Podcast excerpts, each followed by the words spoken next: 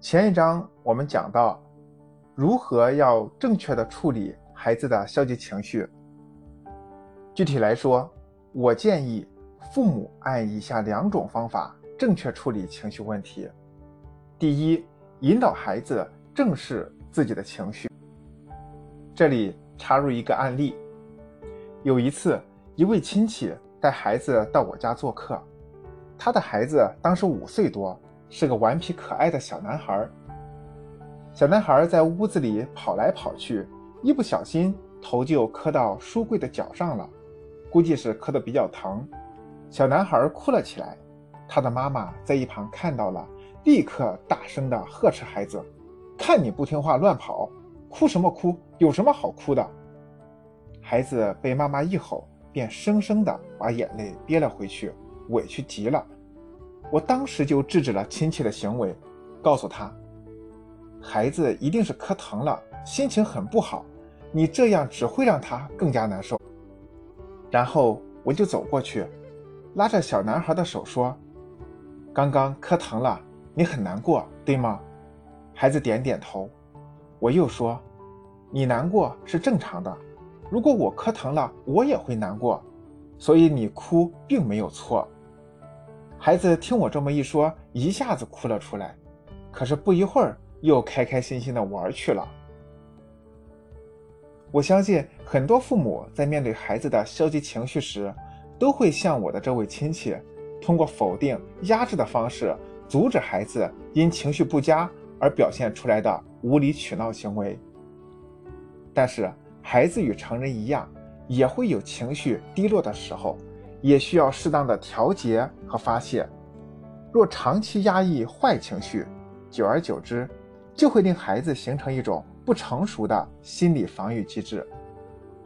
因此，当出现坏情绪时，我们要做的是理解孩子，并且让他明白，不管是高兴、开心，还是愤怒、沮丧，都是正常的。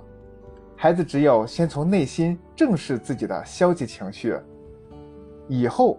在出现类似的情况时，他才会心平气和地面对自己的各种情绪。第二，教孩子学会正确的表达情绪。孩子年纪比较小时，通常不能准确的表达情绪，但发怒、哭闹等表现，无疑是他最直接的情绪表达方式。不过，我们也不能任由孩子。一有消极情绪，就通过发火、哭闹的方式来满足自己的需求。父母需要教会孩子正确的表达自己的情绪，比如，当孩子因为某件事没有达到心理预期而发火时，你可以告诉他：如果你感到不高兴，就要说出来。当孩子表达出来后，你就能判断他为什么有消极情绪，继而再帮他找到。解决问题的方法。这里要注意的是，在引导孩子表达时，你的引导语言要简洁平和，而不是带着比孩子还负面的情绪来指责他，或者用带有倾向性的评价催促他。比如，你又哭闹什么？有什么事不能说出来吗？你就是这样，动不动就生气。你不说出来，我怎么知道你怎么了？这些话只会加重孩子的消极情绪，更想逃避，不愿意跟你倾诉。相反，如果你用平静的语气询问孩子：“能说说你今天为什么不开心吗？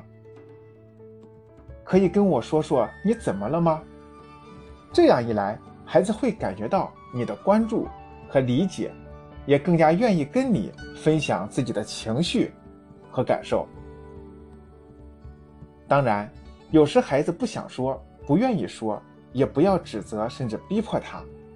比如，有的孩子说：“我就想自己待一会儿，我就想哭一会儿。”在不影响别人的前提下，让他适当的发泄一下情绪，也是可以的。